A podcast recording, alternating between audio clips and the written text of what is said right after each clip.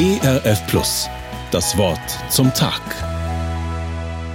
Was für eine Zukunftsvision wird uns doch mit dem Tageswort aus Offenbarung Kapitel 7 Vers 9 vor Augen gemalt.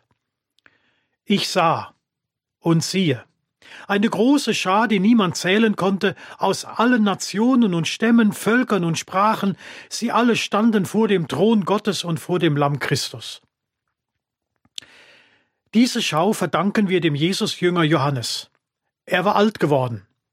Trotzdem war er immer noch tätig als Bischof der Gemeinden in und um Ephesus. Weil er beliebt und einflussreich war, wurde er während der Christenverfolgung des römischen Kaisers Domitian um 90 nach Christus auf die Felseninsel Patmos in der Ägäis verbannt. Er sollte mundtot gemacht werden. Damit sollte den Gemeinden ihr über 80-jähriger Hirte und geistlicher Vater genommen werden. Aber Domitian hatte sich verrechnet. Johannes redet bis heute zu uns. Sein Evangelium hat eine besondere Tiefe und Innigkeit. Und seine Offenbarung das letzte Buch der Bibel, spendet der Christenheit bis heute Trost und Halt, besonders dann, wenn sie unterdrückt und verfolgt wird. Unserem Tageswort geht die Schilderung schwerer globaler Erschütterungen voraus. In sechs Abfolgen überstürzen sich apokalyptische Ereignisse und Entwicklungen in Natur und Kultur. Wer sie heute liest und hört, erschrickt.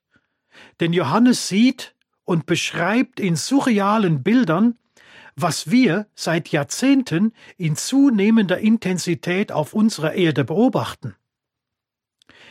Nach der sechsten Vision ändert sich die Szenerie. Johannes wird plötzlich Zeuge eines himmlischen Gottesdienstes.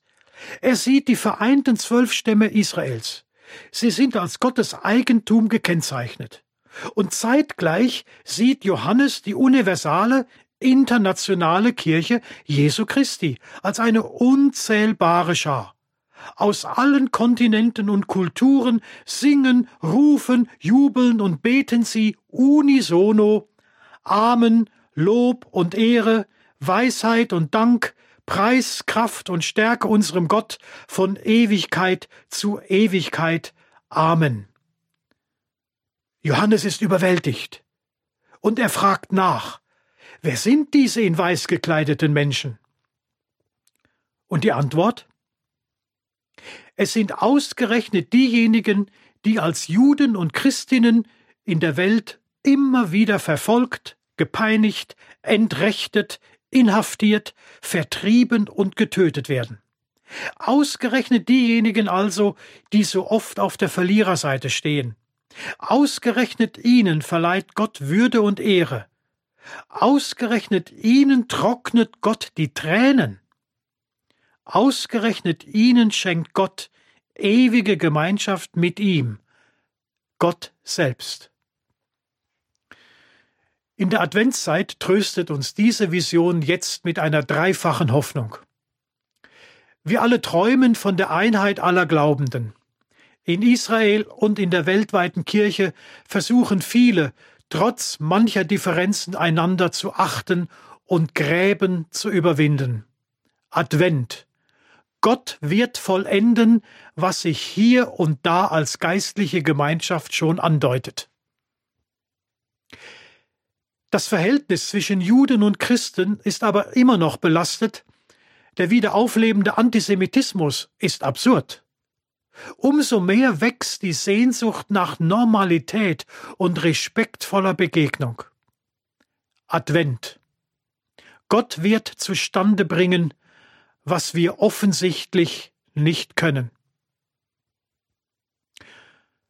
Und wir mögen sie nicht, den Nationalismus mit seiner kleinkarierten Überheblichkeit, den Populismus und den Rassismus mit ihren schlimmen Vorurteilen, jede Trennlinie ist schmerzhaft.